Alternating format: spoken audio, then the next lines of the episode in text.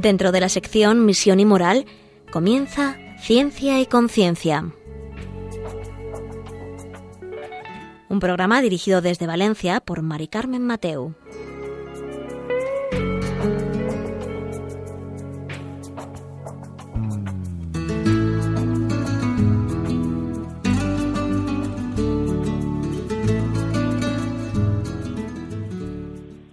Buenas tardes, queridos oyentes. Un miércoles más. Aquí estamos en Ciencia y Conciencia, un programa que hacemos desde el Observatorio de Bioética de la Universidad Católica de Valencia.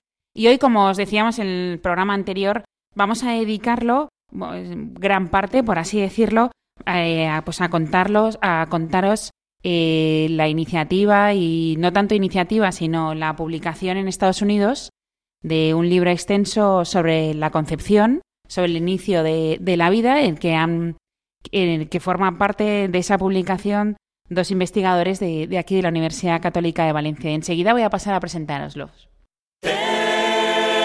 Testigos, vosotros también seréis mis testigos, mis amigos. Daréis testimonio y seréis mis testigos también.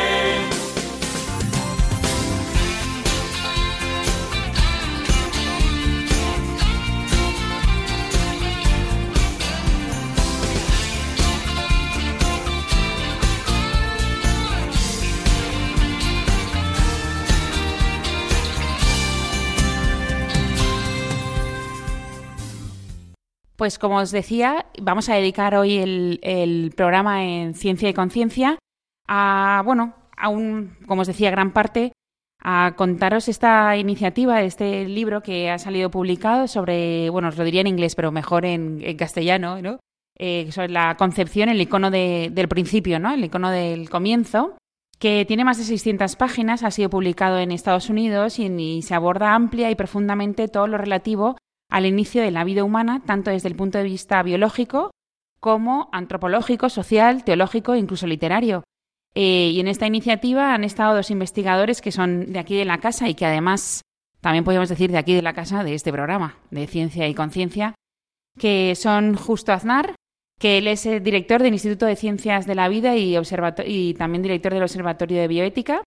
Buenas tardes, Justo. Buenas tardes y además aquí gran promotor de este programa de Ciencia y Conciencia. Y también eh, Julio Tudela, que es el director también del máster de bioética, doctor también por esta casa, la Universidad Católica de Valencia y profesor de distintos, de distintos grados. Buenas, tardes. Buenas tardes. Y además también estuviste, nos contaste, nada, dos minutos sobre el libro, ¿te acuerdas? En el programa anterior. Entonces, yo quería que nos contarais como más profundamente cómo habéis formado parte de este libro ¿Y qué contáis? Porque también había una reflexión del coordinador del libro que publicó, también decía que, vuestra intervención había sido muy clarificadora eh, sobre, en torno al, inicio de la vida. Entonces, bueno, supongo que enhorabuena lo primero. y... Realmente nosotros no hicimos ninguna, eh, ninguna acción para participar en la publicación de este libro, sino que fueron eh, los editores, concretamente el doctor Francis Derege, el que nos escribió para ver si queríamos participar. De alguna forma debía conocer el trabajo del observatorio cuando lo hizo. Realmente le contestamos que sí, que queríamos participar, que estábamos muy interesados y ciertamente además estábamos interesados porque la parte biológica del inicio de la vida, que es el fundamento sobre el cual se, apoyan todas las demás consideraciones que se pueden hacer, no estaba tratada y me parece que esto era muy interesante que así que se tratara. Se lo comenté a Julio, nos pusimos de acuerdo y aunque él tiene más trabajo que yo, pero decidió, mm, decidió eh, colaborar activamente. ¿Qué ha supuesto para vosotros? Eh, primero la llamada, ¿no? La mm. llamada que supongo que el coordinador os llamó y mm. lo planteó. Nos, mandó, nos mandó un correo. Pues un correo. Ahora es más moderno eso. Pero bueno, que de repente te llega un correo diciendo que, oye, se va a escribir este libro y mm. queremos que forméis parte. Bueno, es todo un pues, acontecimiento. lo primero que hay que decir es que probablemente, como ha dicho justo, este editor y este equipo que han confeccionado el libro tuvo conocimiento de nosotros a través del observatorio. El observatorio mm, es un equipo de personas que están trabajando muchas horas todos los días, atentos a, las novedades y al análisis de, la bioética en todas sus dimensiones, con una gran labor, a veces callada, pero muy interesante y constituyendo una base de datos en nuestra web muy importante y también a, través de los boletines que se mandan periódicos a muchos receptores, miles de receptores en todo el mundo. Y de alguna manera, pues es un estímulo ver que este trabajo callado, un trabajo constante, a veces muy silencioso, de vez en cuando, pues eh, recoger un eco de alguien que lo, ha visto, le ha parecido interesante y además te, invita a participar en un proyecto de este tipo, pues es muy gratificante, es un estímulo, no, para, no solamente para Justo y para mí, sino para toda la gente que hay detrás haciendo lo posible este, este fruto. ¿no? La verdad es que estoy echando un vistazo al, al índice y la verdad es que es, muy interesante. Porque, bueno, eh, ya empieza con, con, la creación del cosmos, ¿no? Y ya luego a partir de ahí ya el comienzo, ¿no? O sea que ya va tocando cada, cada parte. Y contarnos vuestra parte. Nuestra parte. Sí. A ver, vuestro capítulo. Realmente, eh, yo voy a hacer una brevísima introducción al capítulo y luego ya que lo desarrolle eh, Julio. Ciertamente, eh, una primera afirmación. En ambos nos parece que la vida humana, en ningún momento la vida humana está más atacada que en los primeros 14 días de esa vida desde la fecundación hasta la implantación. En ese sentido, para poder eh, calificar que estos ataques eh, son, no son em, éticamente o moralmente aceptables, hay que definir que la vida humana empieza con la fecundación, porque si no fuera así, si ese ser que se genera no fuera un ser humano de nuestra especie, se podría atacar tranquilamente, sin ninguna responsabilidad ni ética ni moral. Por eso, la, la primera parte, aquí está introducido un capítulo a mitad del libro, pero la primera parte para hacer una reflexión filosófica, antropológica, jurídica e incluso literaria, como aquí en este libro se hace sobre el embrión humano en sus inicios, hay que justificar que un embrión humano en sus inicios es un ser humano de nuestra especie que merece todo respeto. Y ese ha sido nuestro objetivo, justificar científicamente que ese embrión, ese ser vivo inicial, es un ser vivo de nuestra especie. Ciertamente me parece que sería eh, bueno afirmar que incluso no es necesario, no sería necesario que los que defendemos la vida humana afirmáramos que ese ser vivo que inicia su andadura es un ser vivo de nuestra especie, sino los que van en contra de nuestras ideas deberían afirmar que no lo es. Y ciertamente podría alguno poner en entredicho si lo que nosotros afirmamos es cierto, lo cual no es, porque biológicamente eh, no hay ni, o sea, es absolutamente, está absolutamente fundamentado que la vida humana biológicamente empieza con la fecundación, pero si no fuera cierto, los que no opinan como nosotros deberían afirmar que la vida humana no empieza con la fecundación. Y realmente eso no hay nadie que lo haya hecho. Ya. Y mm, bueno, es verdad que no hay nadie que lo haya hecho, pero sí que es verdad que tenemos muchos ataques ¿no? a la vida humana y que... Pero cuéntanos, eh, Julio, parte de vuestro capítulo eh, sería la fundamentación, ¿no? Sí, un poco el, este interés nuestro, aparte de defender la vida humana y de defender la dignidad del ser humano indefenso en su primera andadura vital, yo creo que este interés surge por el asombro ante la maravilla que es la evolución del embrión temprano. Es decir, el avance científico nos ha abierto muchas ventanas, eh, ha demostrado muchas cosas, nos ha dejado al descubierto cosas que hace unos años no se conocían sobre la evolución del embrión temprano. Aquello que muchos han definido como preembrión, ya esto ya mm. nadie lo sostiene, pero durante un tiempo, a partir de los años 80, apareció este término como defendiendo, definiendo el embrión humano eh, inicial, este embrión preimplantatorio, como un agregado celular indiferenciado que no debería distinguirse de cualquier otro tejido y por lo tanto podría manipularse como se manipula cualquier tejido. Y que Es decir, eh, aquellos que defendían esto incluso han abandonado aquella posición porque la evidencia científica nos está desvelando, es verdad que con goteo, pero nos está desvelando verdaderos milagros sobre la naturaleza, la evolución, la diferenciación del embrión humano. Es decir, cómo a partir de la fecundación, esa nueva célula que es el cigoto, empieza una andadura complejísima, se pone en marcha lo que llamamos un programa de desarrollo que arranca desde el principio. Ya la primera división del cigoto es una división organizada, cada una de las mitades va a ser diferente, cada una tiene una ruta de diferenciación diferente. Cómo a partir de esa primera célula van a salir doscientas y pico estirpes celulares que se van a diferenciar exactamente en lo que tienen que ser. No solo eso, sino que además van a ir colocándose esas células precisamente en uno u otro lugar del feto, sin confusión. Eh, es decir, esta maravilla, incluso desde el momento de la fecundación, cómo el espermatozoide es capaz de penetrar la pared del ovocito, se han descubierto hace poco, un par de años, los mecanismos que, eh, que nos permiten entender cómo el espermatozoide puede atravesar la pared del ovocito y es una maravilla, ¿no? Entonces, mm, un poco esta iniciativa nace del asombro ante el milagro de la vida humana, ante su complejidad, y hemos de decir también que todo lo que hemos conocido sobre la evolución del embrión temprano nos abre la puerta a muchísimo más que está por conocer.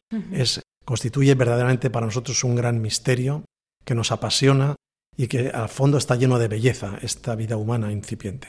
La verdad es que así como, como lo cuentas, parece que cada uno sepa dónde tiene que ir cuándo lo tiene que ir y dónde, ¿no? O sea, cuándo, dónde y... O sea, que está todo súper, está todo muy programado. Entonces, podríamos decirle para a los oyentes que después de este trabajo, y aparte es algo que ya sabíais vosotros desde hace mucho tiempo, pero para que la gente, pues una idea clara, ¿no?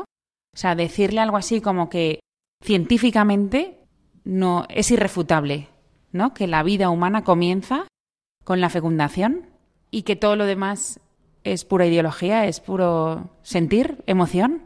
Vamos a ver, eh, desde el punto de vista científico, como también ha comentado Julio, realmente no hay ninguna duda ¿eh? que la vida humana empieza con la fe. La vida de ese ser humano empieza con la fecundación. De eso no se puede decir otra cosa. El problema surge cuando se quiere eh, darle calidad o, ver cómo se qué, qué valor tiene esa vida humana. Hay gente que va a decir, sí, empieza la vida humana, pero yo no le doy ningún valor.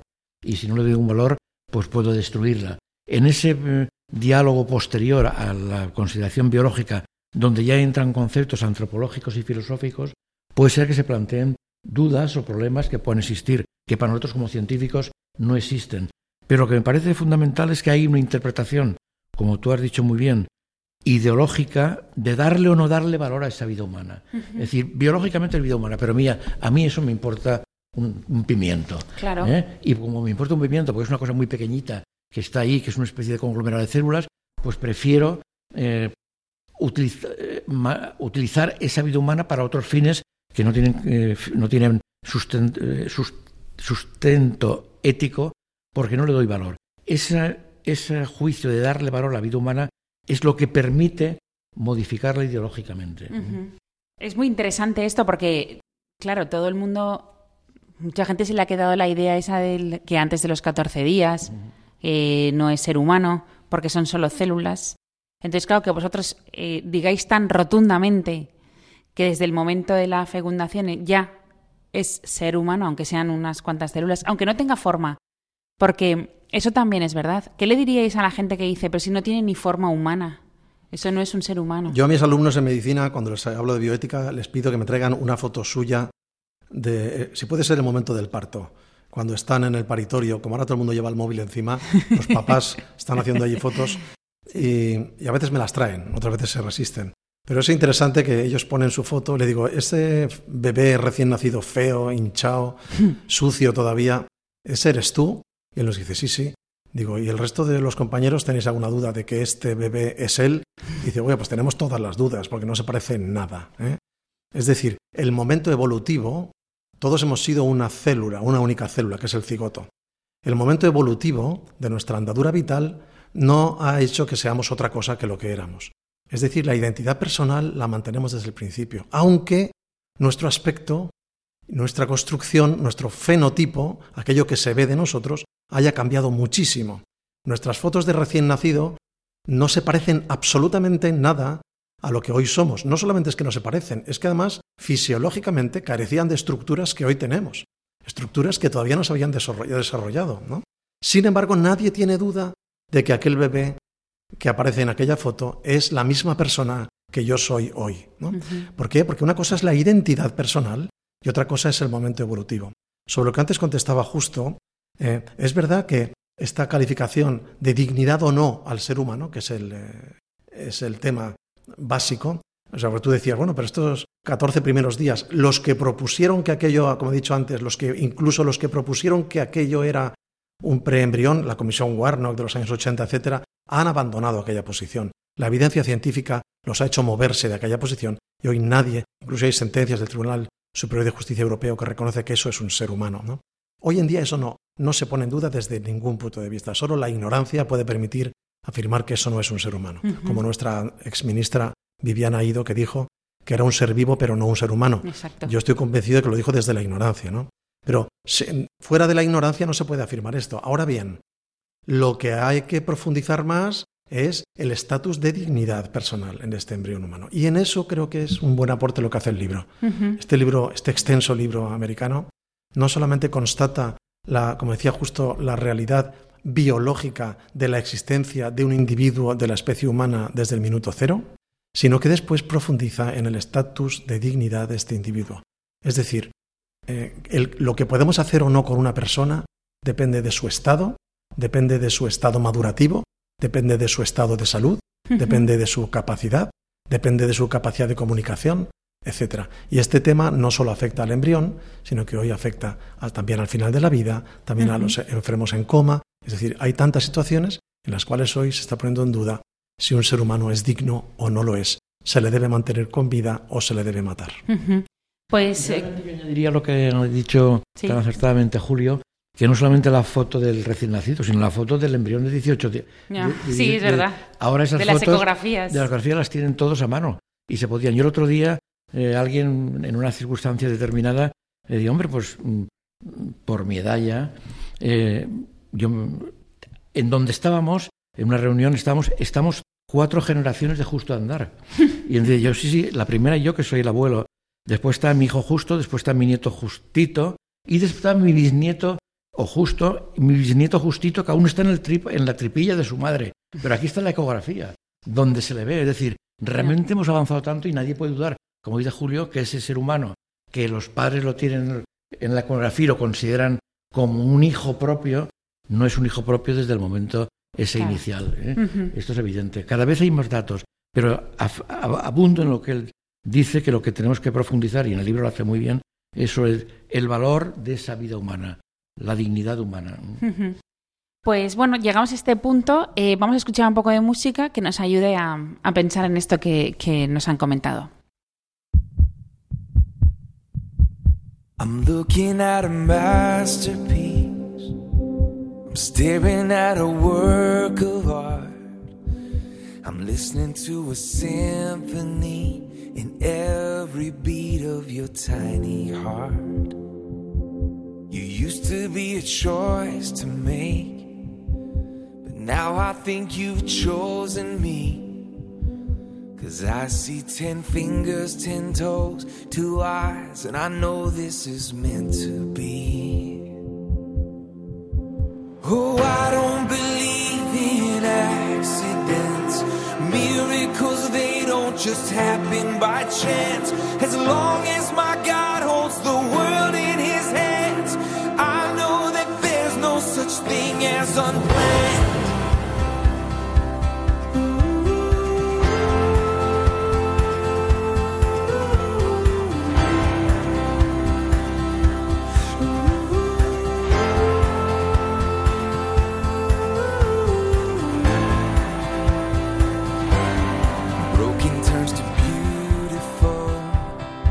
I see it right before my eyes.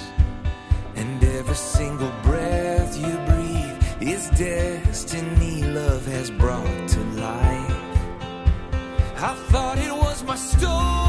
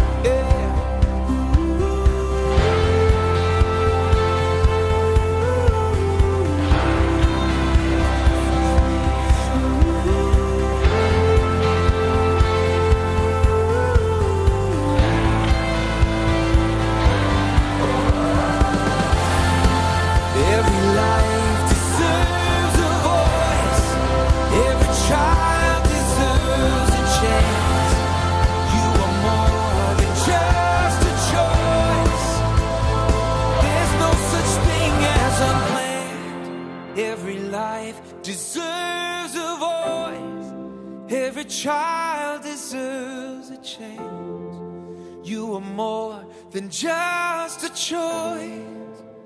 Cause there's no such thing as unplanned.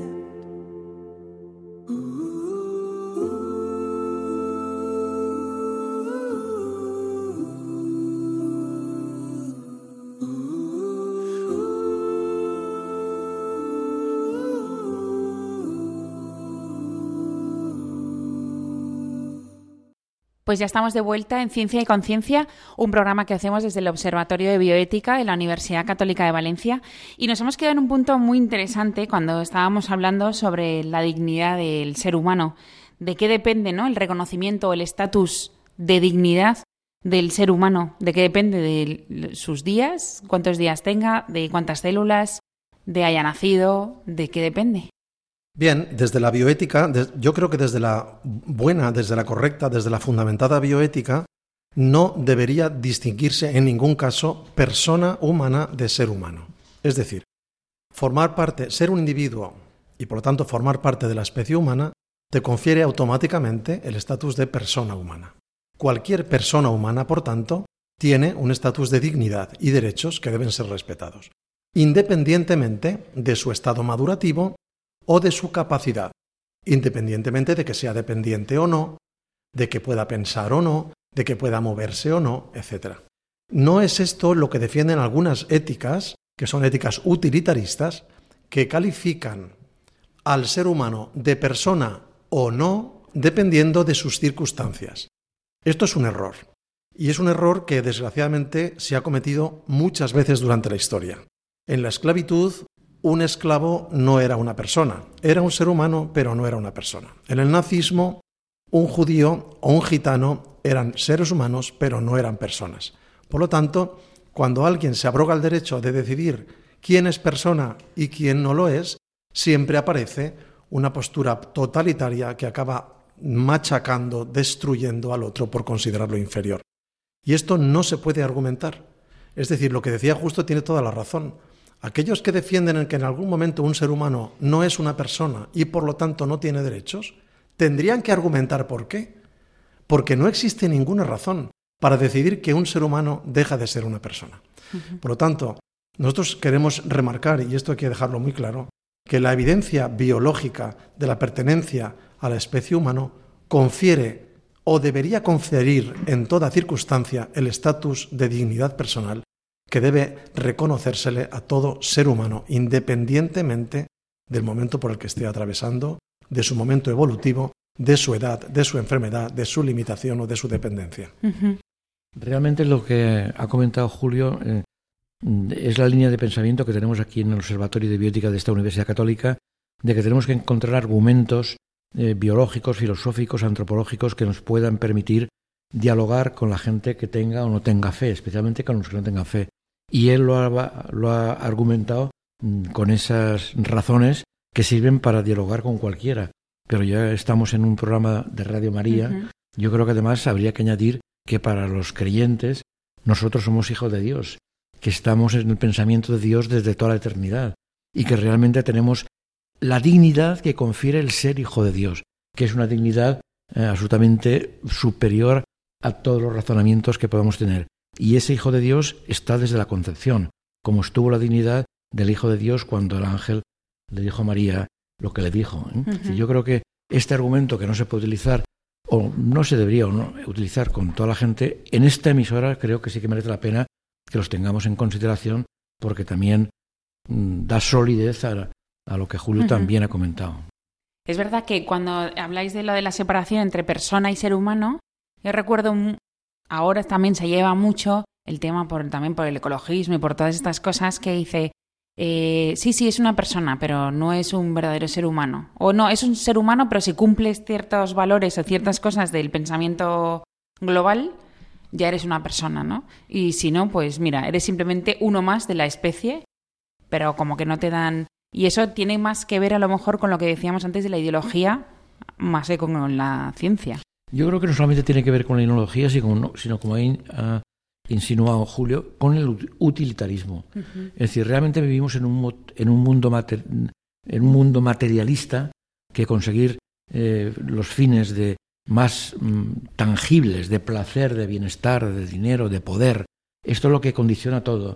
Y entonces cuando hay un fin que realmente parece que en algún aspecto es bueno para una persona, hombre, normalmente cuando algo se desea siempre tiene que tener algún aspecto de bondad, pues no, se desearía. Pero cuando parece que es bueno en algún sentido, se olvida la visión global de todo aquello donde realmente ese fin parcialmente bueno no justifica eh, la eh, no bondad de la acción global que se quiere realizar. Yo creo que todo esto es consecuencia, una consecuencia más del utilitarismo materialista en que nuestra sociedad vive. Y claro, y esto a lo mejor, este utilitarismo nos hace caer en atentar contra la vida, ¿no? Según en qué estadio esté. Como tú decías antes, tanto por nacer, que es unos días, unos meses, o al final de la vida, o por un accidente, o que te encuentres en coma, o que tengas una enfermedad. Esta tentación totalitarista, utilitarista, de suprimir la dignidad a un ser humano, siempre se ejerce con mayor frecuencia sobre los más débiles. Son los más débiles los que no pueden defenderse, aquellos que son siempre más atacados. El estado humano de mayor debilidad es el del embrión, y específicamente el del embrión temprano.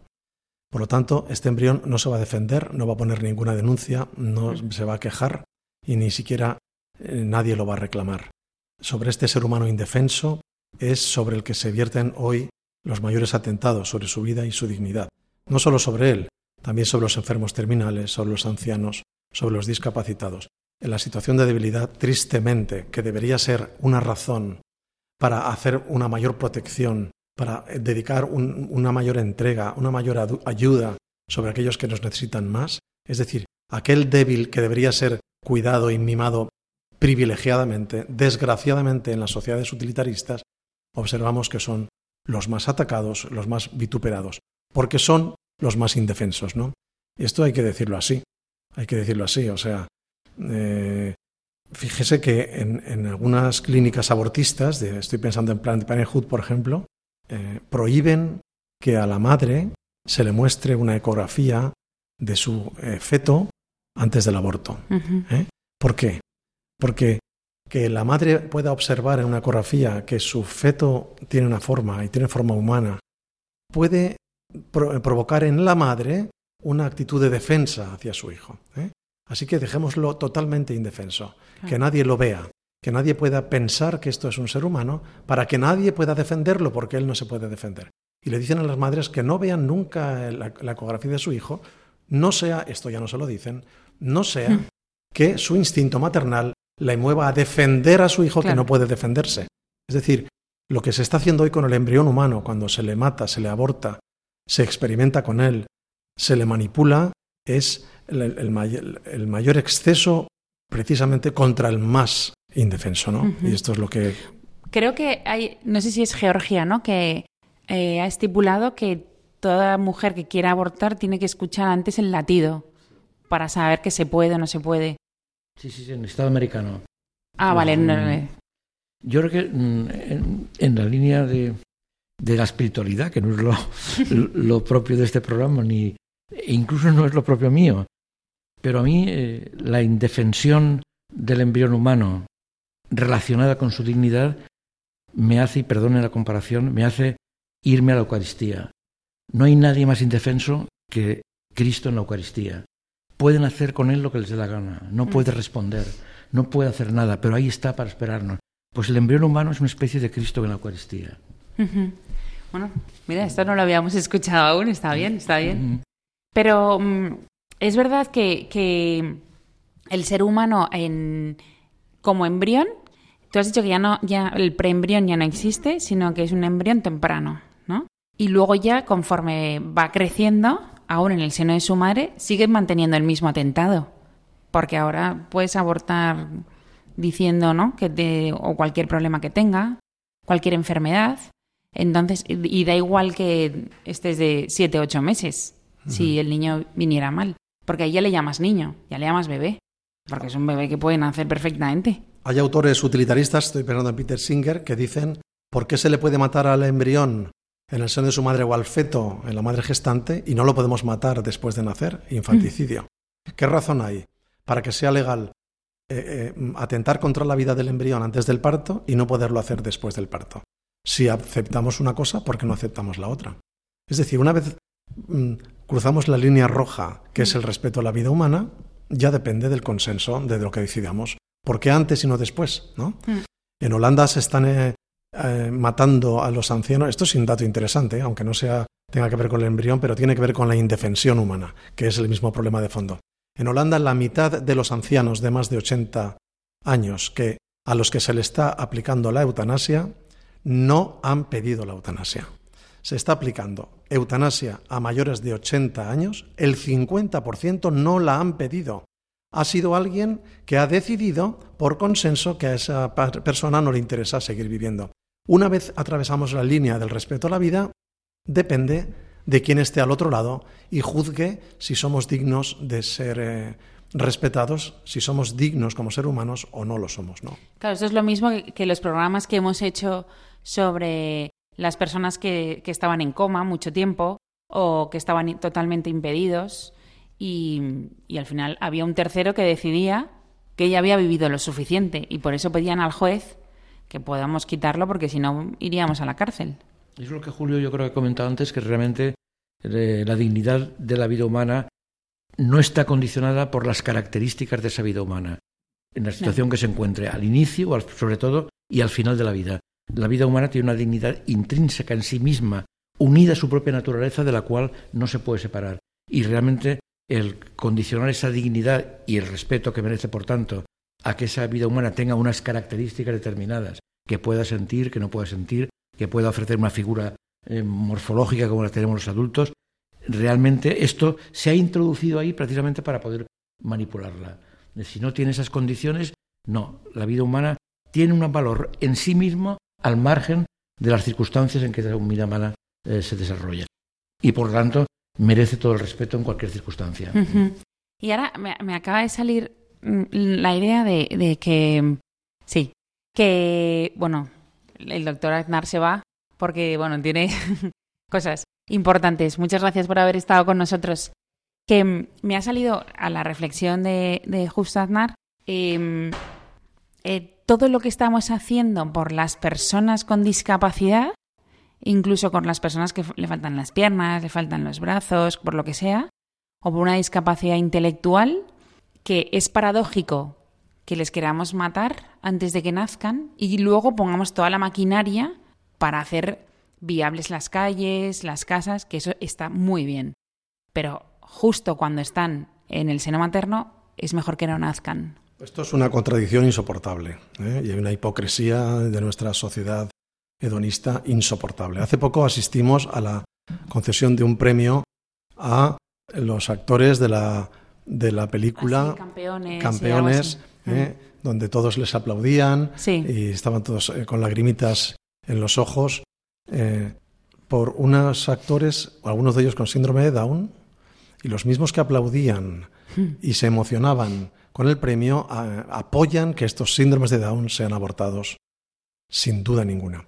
El otro día me comentaban que una pareja estaba buscando en España un niño con síndrome de Down para adoptarlo y no pudieron. No hay. ¿No hay? Niños que se den, no hay Down que se den, síndromes de Down que se den en adopción. Todos han sido exterminados antes de nacer. Entonces, bueno, no todos son exterminados, nacen, creo que... Sí, pero están con sus familias. entre un 5 y un 10% de los síndromes de Down nacen finalmente porque, en algunos casos, porque las familias eh, así lo han decidido, en otros casos porque son errores de diagnóstico y la familia no lo sabe. Pero el 90, 90 y tantos por ciento de los niños con síndrome de Down que son diagnosticados durante el embarazo son abortados. Por lo tanto, esta hipocresía, como tú dices muy bien, de deshacernos en alabanzas, en compromisos con los discapacitados, cuando antes estamos promoviendo su exterminio. Esto no tiene ningún sentido. Quería apuntar otra cosa sobre los plazos que decías antes. Es decir, eh, ¿se puede decir hasta cuándo un ser humano eh, es una persona o desde cuándo un ser humano es una persona? Y sobre esto es muy interesante ver la evolución histórica. Eh, los 14 días famosos que señalan la barrera entre lo que se, en los años 80 la Comisión Warnock definió como preembrión, que ya digo que ahora eso se ha abandonado, ese término, que no tiene ninguna fundamentación científica. Pero esos 14 primeros días se establecieron como el periodo preimplantatorio, el periodo en el cual el embrión todavía no ha anidado en el endometrio del útero de su madre, y además porque alguien dijo que a los 14 días aparece la línea primitiva, el primordio de lo que después será el sistema nervioso del embrión. Entonces se decidió que no tenía identidad propia hasta ese día, el día 14, porque entonces es cuando aparecía la línea germinal. Esto es un dato completamente aleatorio, no tiene ninguna justificación, es un dato caprichoso, un intento de poner una barrera en, un, continuo de evolución que es el embrión. Hay quien decía que el embrión en la fase preimplantatoria todavía no ha anidado en su madre, no, no tiene vida por sí mismo, no tiene un programa de desarrollo bien definido por sí mismo, sino que es después de implantarse en el endometrio de su madre cuando aquella empieza a funcionar como un individuo de la, especie humana. Eso hoy se ha demostrado que no es así. En el año 2016, una universidad americana publicó un estudio por el cual se evidenciaba que el embrión in vitro, obtenido in vitro, fuera del vientre de la madre, en una placa Petri, eh, desarrollaba el mismo proceso evolutivo complejo, organizado y sin interrupción que realiza en el seno de su madre. ¿eh? Lo dejaron vivir hasta un, poco antes de la etapa de los 14 días, pero vieron que en, ese en esos primeros 14 días el embrión empezaba a funcionar autónomamente con un programa de desarrollo propio sin influencia ninguna del cuerpo de su madre. Ha, habido quien, en España, por ejemplo, hay una fecha que son las 24 semanas, a partir de las cuales no es permitido el aborto, mm. o a las 14 semanas eh, en la ley actual, pero estas 24 semanas, que se ha establecido muchas veces como una frontera, antes de, las, antes de estas 24 semanas se podría abortar, después de las 24 semanas, si no es por una causa de regabre ríos para la madre, ya no se puede abortar. ¿Y por qué 24 semanas? Pues porque hasta las 24 semanas se pensaba que un feto humano era inviable fuera del cuerpo de su madre. Bueno, pues hoy ya hay niños que han sobrevivido con menos de 24 semanas, con 23 semanas. Entonces, aquella barrera habría que revisarla. Quiero decir, todas estas barreras, que, todos estos límites o fronteras que se han intentado ir poniendo durante el tiempo para decir que antes sí o que después sí, pero antes no, que antes no está la cosa clara, pero a partir de este momento sí, por lo tanto, son completamente caprichosas y arbitrarias, aleatorias, no tienen ninguna justificación y por lo tanto demuestran científicamente que no son más que convenciones, convenciones, nos ponemos de acuerdo para darnos un margen y manipular a estos embriones sin que nadie se queje, sin que nadie ponga problemas éticos, pero no tiene ninguna justificación y son un verdadero atentado contra la vida humana. Mueren eh, en España casi 100.000 eh, embriones declarados en abortos, declarados, y hay muchos más que mueren como efecto de la, contracepción o del aborto químico que no son declarados, muchos más. Y no podemos acostumbrarnos a, un drama de tales dimensiones. Pues sí, muchas gracias. Eso es, eh, es, una gran reflexión, lo de no acostumbrarse, no acostumbrarse a esas cifras, ¿no? Porque hay veces que, bueno, pues igual que que vemos atentados o vemos cosas y ya ni miramos, ¿no? O sea, ya nos vamos haciendo duros en el corazón. Pero bueno, vamos a escuchar un poco de música y enseguida estamos con vosotros para el final del programa.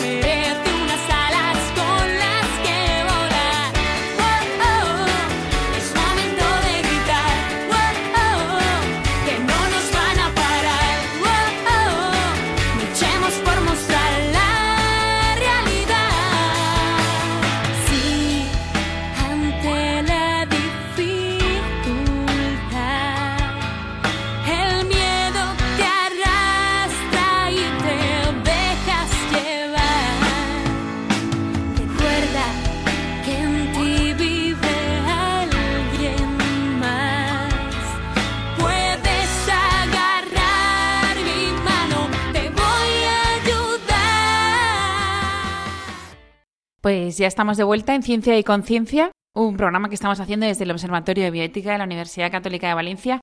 Y bueno, hoy estamos hablando mucho sobre el embrión humano con Justo Aznar y con Julio Tudela.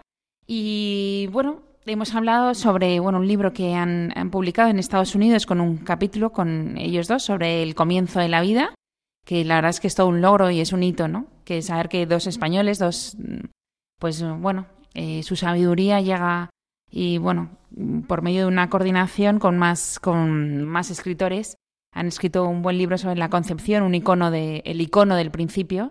Y, y bueno, y estamos hablando sobre el embrión humano, su formación, los atentados también que tiene, y hemos visto también eh, las faltas hacia la dignidad del ser humano, ¿no? De qué depende la dignidad del ser humano. Y ya para mm, los últimos diez minutos que nos, que nos quedan, ¿no? Pues pues tenemos esperanza, Julio. O sea, ¿el embrión humano tiene esperanza? ¿O va a estar o ser exterminado, por así decirlo, no?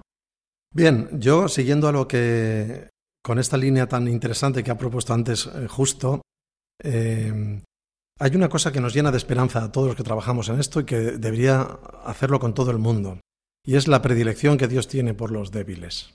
¿eh? Dios tiene una predilección por los débiles, por los indefensos. No hay nada más indefenso que un embrión humano. Por lo tanto, ninguno de estos embriones escapa a la mirada de Dios. ¿no?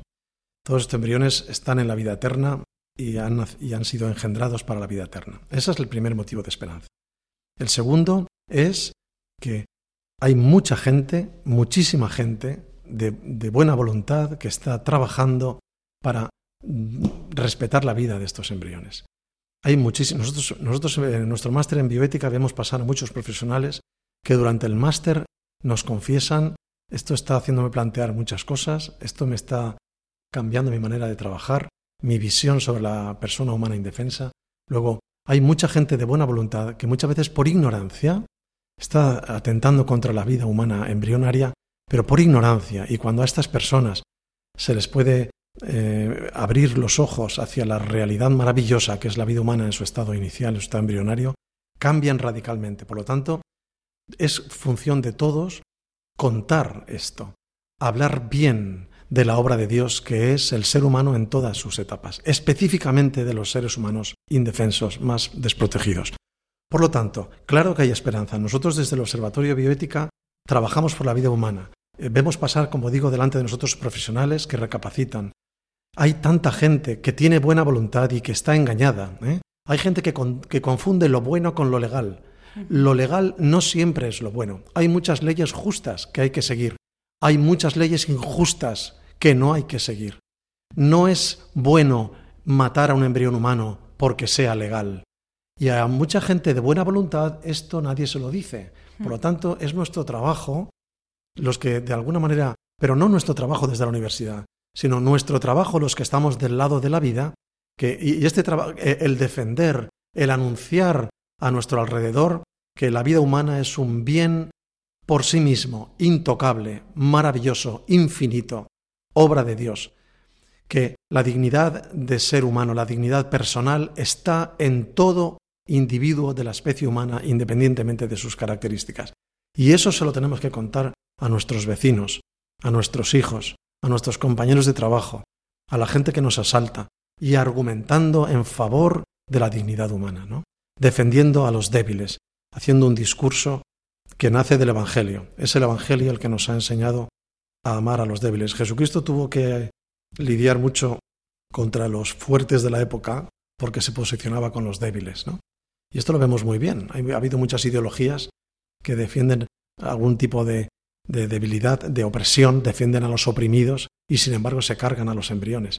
El otro día me, me asaltaron por la calle una pareja que eran de, no sé, no, era una ONG.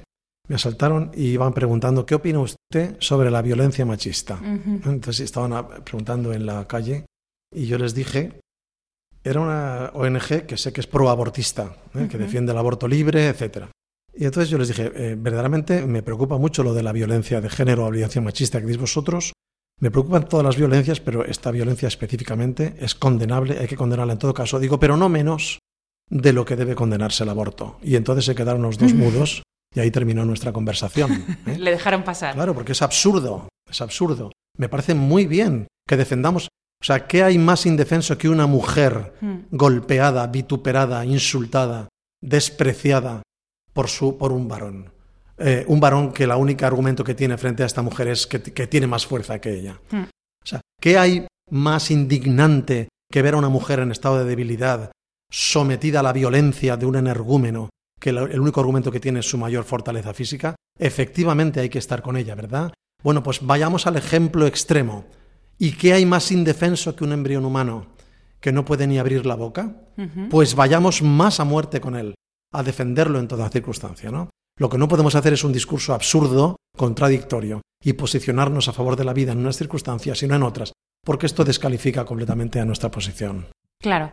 Lo que pasa es que la gente, es lo que estábamos hablando al comienzo del programa, al final lo que hace es el escalado. Este aún no es persona, este sí es persona. Este ha nacido, este no ha nacido. Entonces, ¿qué es lo que decía, lo que te has dicho el autor este Sing- Singer, ¿no? Peter Singer, sí, sí. Pues, claro, eh, si Y nace tiene- no, tiene sí. toda la razón. Totalmente. Tiene toda la razón. Sí, o sea, sí. ¿por qué es con 12 semanas sí y, y una semana después de nacer no? A ver, de- dame una razón. Claro. ¿Es su estado evolutivo? ¿Y por qué no a los 12 años? ¿Y por qué no a los 47? Claro. O sea, si vamos a poner una línea que se puede cruzar a partir de determinada circunstancia, ¿quién pone esa línea? ¿No? claro. ¿Quién es, ¿Quién es Dios Claro, aquí que- entre todos? Que cada uno ponga su línea, ¿no? Claro. Sí, sí. eh, eh, hay ancianos que viven en Holanda y que se están mudando a vivir a la frontera, pasando la frontera alemana, porque no Para que no los... para que no los metan en residencias y se los carguen. Esto me lo ha contado gente que está viviendo en Holanda, ¿eh? no lo he leído en ningún periódico. Por lo tanto, eh, cuando saltamos la barrera del respeto a la dignidad humana, atentos, atentos, que quizá el de delante opine en determinada circunstancia que ya he perdido mi dignidad personal. ¿no? Claro. Que a lo mejor en cualquier momento el que está delante de nosotros nos dice que nosotros nos vamos fuera. Por es que hacemos ruido y el vecino le molesta o, o que le Hmm. ensuciamos, eh, no sé. Es muy peligroso saltar esta barrera y decir que alguien se atreva, se abrogue la, eh, la potestad de Dios. Esto es el problema de fondo. ¿eh? Y decida quién sí y quién no. Mm, Esto es el pecado original, esto es muy peligroso. ¿eh? Entonces, al final teníamos que, que, para ir cerrando el, el programa, decirle a nuestros oyentes que la dignidad del hombre no depende de cómo se encuentre en su crecimiento, por así decirlo, para que todos nos entiendan. Que podemos ser dos células y tener la misma dignidad que una persona de 40 años. Efectivamente. ¿Y eso cómo lo podemos hacer valer en nuestra vida, Julio? Bien, pues con pequeños gestos, ¿no? Hay gente que hay muchas mujeres que no están abortando porque se encuentran con organizaciones que les ayudan, que les ayudan en el embarazo, que les ayudan después de dar a luz. Gente que está eh, informando a otra gente, gente que está dejándose la piel por la vida, ¿no? Por lo tanto, es un primer paso. Estos son los que diríamos están en la trinchera. Acogiendo a estas mujeres que a veces son presionadas para abortar. Atentos, ¿eh? Muchas de las mujeres que abortan no quisieran abortar y abortan por presiones para abortar. Esto es ter- terrible, ¿eh? porque la que aborta es ella, pero el que ha inducido el aborto es otro y está oculto. Esto, es- esto debe denunciarse y debe decirse. Pero no solamente así. Claro que necesitamos a esta gente que está en la trinchera y que están haciendo una labor callada e inmensa de salvar a estos niños y salvar la vida de estas mujeres. No olvidemos que el aborto deja una lacra en la mujer que aborta, sobre todo cuando este aborto se repite. Hay estudios científicos que objetivan sin ninguna duda que las mujeres, lo digo porque las mujeres que abortan una sola vez hay dudas, hay estudios contradictorios, pero los estudios científicos se ponen de acuerdo cuando las mujeres que han abortado voluntariamente, ¿eh? más de una vez, mm, padecen secuelas de tipo psicológico. Esto está bien objetivado. Bien, no solamente en la trinchera, como estoy diciendo, ayudando a estas personas que están en grave riesgo, o a estos embriones que están en grave, en grave riesgo, sino al final defendiendo la dignidad de todo ser humano. A veces cuando le llamamos imbécil a nuestros hijos, estamos diciendo que son más o menos persona según sus resultados. Cuando despreciamos a alguien en el trabajo, estamos diciendo que su dignidad personal crece o mengua según su resultado. Cuando nos burlamos de alguien que tiene una grave discapacidad o que, no es- o que no hace las cosas como debiera, al final estamos graduando su dignidad humana. O sea que es también responsabilidad de todos nosotros tener claro desde el principio que la dignidad de persona no se pierde por ninguna circunstancia, tampoco por hacer las cosas mal, por los errores, por las limitaciones, por la estupidez que podamos sufrir en algún momento de nuestra vida. Es decir, este respeto a la dignidad humana debe presidir también los pequeños actos, la cotidianeidad, nuestra forma de relacionarnos con los demás. Y esta también es una forma de respetar la vida humana. Tratar a todo el mundo, en toda circunstancia, como un ser humano digno, como decía justo, un hijo de Dios. Un hijo de Dios no tiene más ni menos dignidad que otro hijo de Dios. Todos somos igualmente dignos, por lo tanto, todos merecemos el mismo respeto. Bueno, pues esta es una buena idea para que se queden todos nuestros oyentes, ¿no? Que, bueno, que todos somos dignos, da igual, aparte también nuestra apariencia física. O sea que no tanto apariencia, sino pues también nivel intelectual, el trabajo que tengamos, lo que sea. Y si estos fuéramos capaces de inculcarlo a nuestros hijos, todas estas cosas que pasan de acosos y de estas cosas bajarían enormemente las estadísticas, porque nuestros hijos tendrían claro la dignidad del otro. Pero bueno, eso también es tarea nuestra, ¿no? Tal y como tratemos a todos los demás, pues así tratarán ellos a otros, con lo cual esto es una, una buena cadena. Sí, podemos decir que lo que se está haciendo con el embrión humano indefenso es un termómetro de lo que el hombre está haciendo con el hombre. ¿eh? No es un tema que se reduce al embrión humano. Es decir, cuando alguien se atreve a rebajar la dignidad del otro, cosa que se ve muy claramente en lo que hoy estamos haciendo con los embriones humanos, implica que esta sociedad, este hombre de hoy, quizá está haciendo lo mismo, rebajando la dignidad del otro hombre, ¿no? Y por lo tanto, visto en plan proactivo, trabajemos por el respeto a la dignidad del otro y se beneficiarán también los más indefensos que son los embriones humanos. Claro, por eso decían que, que el mayor atentado contra el hombre es el, es, es el aborto, porque de ahí nace todo el resto, ¿no? Todo el, por así decirlo, el, la poca importancia que nos damos unos a otros. Juan Pablo II lo denominó, San Juan Pablo II lo denominó al aborto un crimen execrable. Crimen execrable. Porque está des- de- dirigido contra el ser humano más indefenso, más inocente. Pues nos quedamos con esa idea. Muchas, muchísimas gracias, Julio, por haber estado aquí otra vez eh, y haber cumplido también tu promesa, ¿no? Que íbamos a dedicarlo también sobre el libro y sobre el embrión humano. Eh, también a Justo Aznar, que ha tenido que irse un poquitín antes. Eh, muchas gracias. Y a todos vosotros, muchas gracias por estar ahí. A Ángelo y a Fernando, que también ha llegado después. Y a todos vosotros, muchas gracias y nos vemos en 15 días.